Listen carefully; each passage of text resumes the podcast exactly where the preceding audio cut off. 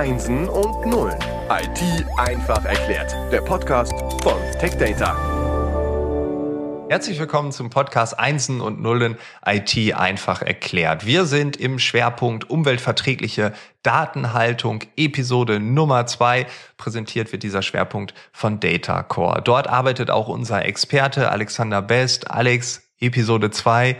Erstmal hallo. Hallo, Frank lass uns Gas geben, mal gucken, wie weit wir kommen diesmal. Ja, ja, ja. Wir haben äh, ganz viele Ideen. Mal äh, schauen, wie wir das zeitlich alles unterkriegen. Auf jeden Fall habe ich in der ersten Episode schon gesagt, ich würde gerne nochmal über das Thema relevante und irrelevante Daten reden. Du hast es in der ersten Episode ähm, erwähnt. Wir haben auch äh, darüber gesprochen, aber diese beiden Begriffe, ähm, dass wir die vielleicht nochmal ja, aufs Silbertablett legen und nochmal begutachten. Ja, es gibt da noch so einen anderen Begriff, der ist gerade in Verbindung mit, mit der Cloud äh, nochmal hochgekommen. Das ist, ist, Daten haben eine gewisse Anziehungskraft. Man spricht da im Englischen auch von Data Gravity. Das ist auch nochmal ein interessanter Aspekt, der mit der Relevanz und Irrelevanz von Daten zu tun hat. Und zwar, ähm, was man so allgemein als relevante und heiße Daten bezeichnet, sind Daten, die im direkten, in der direkten Verarbeitung mit irgendwelchen Prozessen äh, abgelegt sind. Das heißt, die brauchen sehr schnell getaktete Zugriffsmöglichkeiten. Die eher irrelevanten Daten sind Sekundärdatensätze, die zusätzlich als, als äh, Beifang oder sonstiges entstehen, seien es jetzt Metadaten oder zum Beispiel irgendwelche PowerPoint-Präsentationen, mit denen irgendwas erklärt wird, Handbücher und so weiter. Also was jetzt nicht direkt mit der, äh, mit der Maschinenlogik zu tun hat, sondern primär mit äh, human readable, also Dingen, die wir als Menschen konsumieren, um mit der Maschine umgehen zu können oder mit den Prozessen. Und diese Daten, die können auch äh, aufgrund ihrer technischen Relevanz etwas längere Zugriffszeiten haben. So, und das, der Begriff der Gravity hängt damit zusammen, ich muss ja immer irgendwas durch den Prozessor jagen, damit es dann verarbeitet wird. Und je weiter die Daten vom Prozessor entfernt sind, umso länger dauert es. Wir sprechen da von der Latenz. Ja, und daraus entsteht eine Anziehungskraft. So liegen meine Daten in der Cloud und die sind hochrelevant. Dauert es aber trotzdem sehr lange, um sie von der Cloud zu mir lokal in den Prozessor zu bringen. Das kann ich mir nicht leisten. Also schiebe ich meine relevanten Daten irgendwo sehr nah an meine Rechenleistung oder ich packe meine Rechenleistung zu meinen Daten in die Cloud. Also es ist so ein bisschen Geben und Nehmen. Und diese, diese Klassifikation ist äußerst schwierig, ja, weil äh, keiner so richtig entscheiden kann und will, ähm, wo gehört was hin. Das ist genau das gleiche Dilemma, äh, dass keiner von uns Daten löschen will, weil wir immer die Angst haben, wir könnten Informationen verlieren, die wir vielleicht übermorgen nochmal brauchen. Ähm, das, das spielt beides irgendwo miteinander zusammen. Ja. Ja, ich glaube, das kennen wir alle. Ich habe, glaube ich, 15.000 Fotos in der Cloud. das ist irgendwie also äh, absurd. Man hat irgendwie eine Situation, die man 20 Mal abfotografiert und erhoffen, oh, hier ist ein schönes Bild dabei, das bearbeitet man dann und die 19 anderen liegen drumrum. Schaut man nie wieder an, wahrscheinlich das Bearbeitete auch nicht. und wenn ich mir das vorstellen soll, ich glaube nicht mal, dass ich es könnte, was da bei großen Organisationen, aber auch schon bei kleinen Organisationen anfällt, wo es ja auch darum geht, wenn ich Daten lösche, die vielleicht in fünf Jahren bei einer Steuerprüfung, bei einer Betriebsprüfung relevant sind und ich habe sie nicht mehr, weil ich sie gelöscht habe, dann lösche ich lieber gar nicht. Weil warum sollte ich denn da die Verantwortung übernehmen? Ja, früher war das einfach. Da lagen die im Keller oder standen im Keller in großen Regalen, ne, in einem Leitsordner und wenn dann jemand was gebraucht hat, ist er runter in den Keller gelaufen, hat die Ordner rausgeholt und ähm, alle paar Jahre kam halt mal der Rest in den Reißwolf und alles war gut. Ne? Und das Lager hat keinen Strom gekostet im Großen und Ganzen, weil da hat man es eher sowieso kalt gelassen, damit es dem Papier gut geht. Und ähm, ja, wie auch immer. Heute haben wir halt alles digital, weil der Anspruch ist, wir möchten auf die Daten möglichst direkt zugreifen können, um alle diese Prozesse einhalten zu können. Wir haben auch ein, eine große Menge an äh, rechtlichen Vorschriften, äh, die damit zusammenhängen. Wir hatten, glaube ich, das letzte Mal auch schon darüber gesprochen, dass im Gesundheitssektor so abstruse Aufbewahrungsfristen von bis zu 100 Jahren und so weiter gibt. Ne? Und die muss man ja irgendwie auch abbilden. Wie gesagt, auf Papier oder Film war das easy. Äh, digital ist es halt eine Herausforderung. Wie gesagt, hatten wir aber auf einer anderen Ebene schon mal. Die Frage ist natürlich, wenn ich jetzt solche langfristigen Daten irgendwo aufbewahre, auf was bewahre ich die auf? Bewahre ich die irgendwo auf, äh, im, im, im Einklang mit allem anderen. Also ich habe ja eine gewisse Leistungsanforderung aufgrund dieser Anziehungskraft. Gehe ich da mit der Gießkanne vor und kaufe mir alles Flash? Ja, oder fange ich an zu differenzieren und dann wie differenziere ich diese Daten aus und wo packe ich was hin? Ja. Und da äh, geht es ja auch schon um eine Verantwortung, ne, um zu sagen, das speichern wir hier, das speichern wir da, aber es wird ja alles abgespeichert. Das ist ja schon mal nicht so genau. gravierend, wie wir es ähm, haben, wenn wir über das Löschen reden. Also es ist schon nochmal ein Unterschied. Trotzdem hat man noch Verantwortung. Ja, ja, klar. Am Ende des Tages liegt es ja daran, wie schnell komme ich an meine Daten dran, wenn ich sie im Geschäftsprozess brauche. Und keiner will am Ende daran schuld sein, dass eine Auslieferung von einem Produkt oder sonst irgendwas verzögert ist äh, oder eine Projekt-Timeline äh, gerissen wird, weil irgendwelche Daten nicht in der Form da waren, als dass man es hätte machen können. Also was machen die meisten?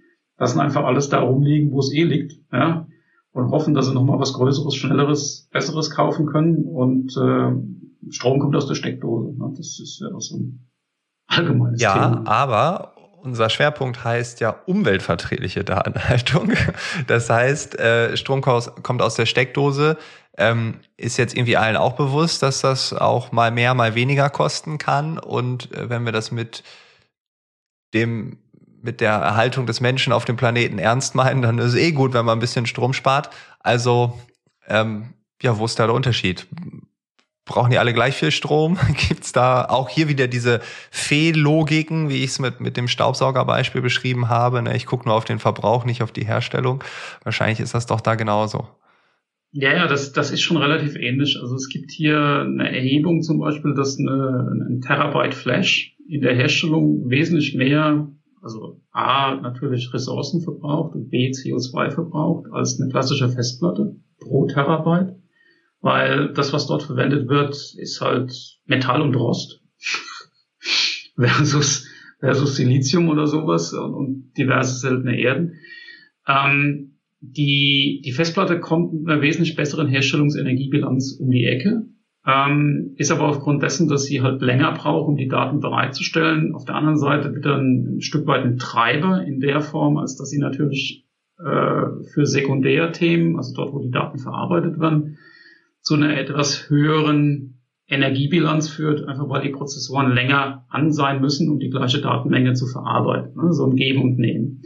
Wenn ich jetzt mir aber überlege, äh, ich baue überall Flash hin und brauche am Ende nicht mehr Leistung, als aus meinen Festplatten rauskommt, dann arbeiten die Prozessoren sporadisch, brauchen aber trotzdem mehr Energie, weil sie sind genauso lange an. Ich fordere den Kram nicht an und habe über die Gesamtlaufzeit trotzdem eine höhere oder eine schlechtere CO2-Bilanz. Ja, als hätte ich gesagt, ich differenziere das aus und pack die Daten, die eben nicht diese Anforderungen haben, irgendwo auf ein Medium, das einfach günstiger ist. Ähm, eventuell sogar im Extremfall bis auf ein Tape, das ja gar keine Energie verbraucht, ja, solange die Daten eben auf dem Tape einfach nur ruhen. Ähm, dafür brauche ich aber eben eine Intelligenz, die mir diese Daten transformieren, umlagern kann und transparent wieder zurückbringen. Das ist, äh, wie gesagt, dieser aktive Archivierungsansatz, über den wir eben im ersten Podcast schon ja, gesprochen haben. Ja, und das ist so schade, dass es jetzt nicht dieses, ja, das ist besser als das, dann machen wir das, ne? sondern man muss nachdenken, man muss sich damit beschäftigen. Äh, man muss dann auch diese Konzepte, wie du sie in der ersten Episode ja auch angesprochen hast, äh, dann einfach mal anwenden, um zu merken, ah, okay, das macht so Sinn, hier sparen wir eine Menge und wenn wir das so machen wie immer oder wenn wir das so und so machen, ähm, dann ist das eher nicht so toll. Ja. Man könnte es natürlich jetzt auch zu einem Problem von jemand anderem machen. Man könnte man die Cloud. Man nimmt die Cloud. Ähm, was man natürlich immer beachten muss, die Cloud, die wohnt nicht in Wolkenkuckucksheim, sondern äh, das ist ein Rechenzentrum wie das, was man selber auch betreibt, nur halt von jemand anderem. Und das heißt, die benutzen die gleiche Technologie, die haben den gleichen CO2-Fußabdruck für das gleiche Thema, die können es vielleicht nur in einer anderen Skalierung machen. Ähm, und man soll immer sich natürlich auch vor Augen führen, die wollen ja auch Geld verdienen. Und die müssen ja auch irgendein Konzept haben, wie sie den ganzen Kram dann so hinbekommen, dass sie einen den Preis anbieten können und, und, und, und, und. Und man sollte sich vor Augen führen, die Cloud ist nicht wirklich effizienter als ein lokaler Rechenzentrumsbetrieb. Das ist nur in bestimmten Szenarien der Fall. Und wer glaubt, eine Cloud ist grün, der sollte sich auch darüber Gedanken machen, wo kriegen die ihren Strom her. Na, weil die müssen ja auch Strom irgendwoher beziehen. Und ähm, gerade die Großen in den USA, äh, die haben einfach CO2-neutrale Stromkontingente im großen Maßstab vom Markt aufgekauft, um ihre Rechenzentrum betreiben zu können. Also ich würde das persönlich eher als ein Green, Greenwashing, als ein echtes Green Concept äh, bezeichnen, weil den grünen Strom, den die da verbrennen, der steht halt keiner anderen Industrie zur Verfügung. Also es ist so das Beispiel, wir haben 1000 äh, Windkrafträder, so die stehen zur Verfügung für alle Branchen und Industrien und äh, die Cloud-Provider kaufen 950 und hier die 50 könnt ihr euch dann aufteilen, liebe andere 30 Branchen sozusagen. Genau. Dann ist der Cloud-Provider zwar scheinbar grün, aber der, sag ich jetzt mal, der die Stahlkocherei, die die Daten in die Cloud gelagert hat, die hat keinen Zugriff auf diesen Strom, den sie vielleicht grün besser verwenden könnte, weil der Cloud-Provider den schon weggezogen hat. Ja, okay, okay. Also ja, steht grün drauf, aber wenn man es mal auf der Metaebene sich anschaut, ja, ist das jetzt vielleicht nicht unbedingt ganz grün. Okay, das, äh, ja, okay, das kann man nachvollziehen. Ähm, hast du auch Zahlen, äh, wie man das vielleicht so ein bisschen greifen kann? Weil ich, ich finde bei dieser ganzen, ja, das ist besser als das oder so, das ist immer ja, okay, aber vielleicht kriegen wir es auch mit Zahlen oder, oder Analogien so ein bisschen greifbarer. Was heißt das eigentlich, wenn ich Daten in der Cloud speichere, die dann halt grün sind? Aber äh, was heißt das? Ja, wir, also ich habe da, hab da einen Artikel, den können wir eventuell auch verlinken mit dem Podcast zusammen. Äh, und dort wird eine Erhebung gemacht und die geht davon aus, in, in einer groben Berechnung, dass ungefähr zwei Tonnen CO2 pro Terabyte Daten in der Cloud anfallen. Also für die, für die komplette... Zwei Tonnen. Zwei Tonnen pro Terabyte für die, ähm, ja, für den Transfer in-out. Also man greift ja auf die Daten auch zu, die liegen da ja nicht einfach und schlafen, sondern die werden ja auch verarbeitet und äh, das ist letztlich dann durchaus schon eine Nummer. Ja. Und ist das pro Jahr oder auf ewig? Ja, pro Jahr. Ne? Also zwei Tonnen für ein Terabyte Daten in der Cloud. Im Jahr. Boah. Also jetzt mal nur so als Vergleich, ne? Also der, der Durchschnittsdeutsche verbraucht also über 10 Terra, äh, nicht Terabyte, nee, über 10 Tonnen pro Jahr. Wir müssen aber, wenn wir die Klimaziele Paris etc. alle einhalten wollen, müssen wir irgendwie insgesamt als Mensch, also ich als Frank Eilers, du als Alex Best, jeweils auf zwei Tonnen im Jahr kommen mit Reisen, Mobilität. Ich fahre mit der Bahn nach München, mit Kochen, mit warmem Duschen, äh, Internet, whatever. Jetzt sagst du gerade, ein Terabyte, meine 15.000 Bilder sind zum Glück nicht. Ne? So, aber äh, nehmen wir mal, ich hätte ein Terabyte Bilder von mir und die schicke ich in die Cloud. Das ist ja absolut irre. Ja, solange die im Online-Zugriff bleiben und du die Möglichkeit hast, jeden Tag darauf zuzugreifen und wenn du das dann auch regelmäßig tust, ne, indem du die halt durchsuchst, für dein Medienarchiv verwendest und so weiter, wenn die halt im Zugriff stehen und auch im Zugriff bleiben, was normalerweise für eine Unternehmens-IT dann ja so ist, also im Gegensatz zu deinen Bildern, die du da reinspeicherst und halt dann alle, alle Nase lang mal anguckst. Ja, die gucke ich nie wieder an. Die wandern dann irgendwann aus, ja, aber okay, krass. So, und von daher muss man sich halt auch schon überlegen, ähm, kann ich mir die Cloud leisten, soll ich mir die Cloud leisten? Ja, ja das ist auf einmal eine äh, moralische Frage. Ne? Also irgendwie, äh, beziehungsweise kann ich das moralisch vertreten, mir keine Gedanken darüber zu machen, ne? dass wir Sachen in der Cloud haben, ja, äh, aber pff, also ein Terabyte, äh, das ist ja. Ja, plus noch, dass die natürlich auch, äh, je mehr wir in die Cloud speichern, auch wachsen müssen. Die müssen ja auch, die haben ja am Ende des Tages die gleichen Lieferkettenprobleme wie wir. Also die Cloud ist ja, oder die Cloud-Rechenzentren sind auf der gleichen Erde, auf der wir auch heute unterwegs sind, auf der wir genauso wenig Hardware beschaffen können, kann auch der Cloud-Provider nur mit enormen Anstrengungen natürlich die gleiche Hardware beschaffen, die er uns vermieten will. Also dieses Problem, über das wir hier reden, das trifft uns alle. Und das in die Cloud zu packen, ist auch nur ein Spiel auf Zeit. Weil irgendwann ist die Cloud auch voll, weil am Ende des Tages besteht die Cloud auch aus einer endlichen Anzahl von Rechenzentren, die irgendwo stehen, die da jemand mal hingestellt hat. Wenn man sich dann überlegt, wie viele YouTube-Minuten jede Minute hochgeladen werden oder wie viele Stunden. Ja, ich will auch nicht wissen, ich will auch nicht ja. wissen, wie viele Pommes rot-weiß vom Mittagessen täglich in der Cloud landen. Ne? Das, äh, wie viele Fotos gemacht werden, die, die eigentlich kein Mensch braucht. Aber das ist, ist einfach so. Ja. Wir, wir wissen aus unseren eigenen Erfahrungen in diesem Primärspeicherbereich, dass nur ungefähr zehn Prozent der Daten eines Unternehmens tatsächlich verantwortlich sind für 90 Prozent der Gesamttransaktionen. Die anderen 90 Prozent. Im Durchschnitt. Das ist beim anderen Unternehmen ein bisschen weniger, bei anderen ein bisschen mehr, ja. Genau. Die anderen äh, 80, 90 Prozent der Daten, ja, die werden nur unregelmäßig angefasst, liegen aber im Regelfall auf dem gleichen teuren, hochenergetischen Speicher.